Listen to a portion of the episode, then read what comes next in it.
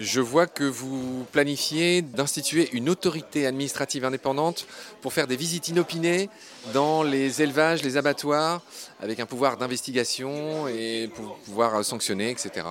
Ça n'existe pas déjà?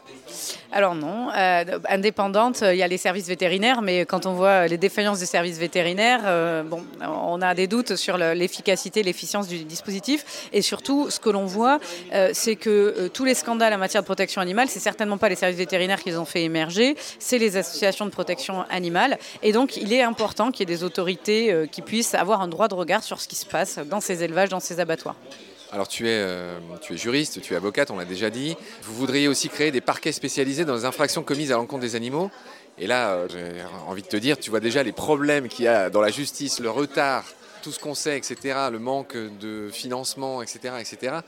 Crois-tu réellement que ça puisse être concrètement mis en place alors que ça marche déjà pas pour les humains?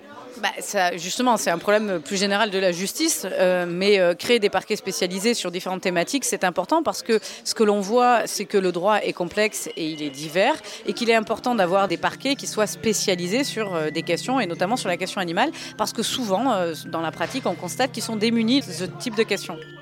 Ouais, donc euh, il y a tout un pan de ce que vous voulez faire. Alors c'est un mot un peu un gros mot compliqué, mais vous voulez correctionnaliser l'ensemble des infractions commises à l'encontre des animaux, des contraventions beaucoup plus dissuasives, ce qui n'est apparemment pas le cas euh, en ce moment. Vous voulez aussi créer un délit de non-dénonciation des infractions, parce que c'est pareil, hein, on sait qu'il y a une omerta par exemple chez les mmh, chasseurs, quand il y a des braconniers, ils savent en général qui c'est, mais ils ne dénoncent pas.